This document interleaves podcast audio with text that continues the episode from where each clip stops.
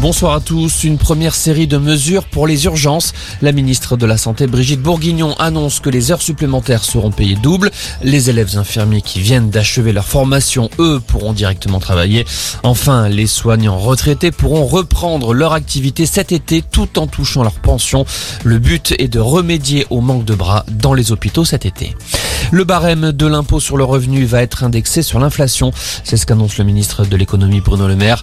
Objectif, éviter que les Français qui ne payaient pas d'impôt sur le revenu jusqu'ici commencent à en payer en raison de la hausse des salaires liée à l'inflation. La famille de la passagère tuée par la police samedi à Paris va déposer deux plaintes, une contre le conducteur de la voiture et une autre contre X. Le drame est survenu après un refus d'obtempérer du conducteur qui aurait foncé sur les policiers. L'avocat des agents plaide la légitime défense.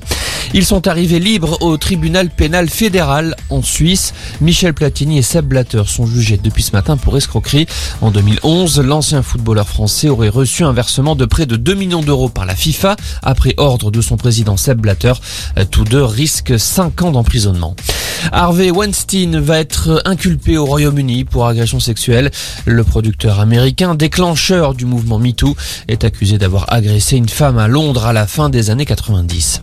Une enquête ouverte en Allemagne après ce drame à Berlin. Une voiture a percuté des passants ce matin, faisant un mort et plus d'une douzaine de blessés. La police précise qu'à ce stade, on ne sait pas s'il s'agit d'un accident ou d'un acte intentionnel. Et puis, c'est une légende du handball français qui tire sa révérence. Michael Guigou prend sa retraite. Il dispute ce soir le dernier match de sa carrière avec son club de Nîmes. Son palmarès avec l'équipe de France est vertigineux. Triple champion olympique, quatre fois champion du monde et trois fois champion d'Europe. Voilà pour l'essentiel de l'actualité. Passez une excellente fin d'après-midi.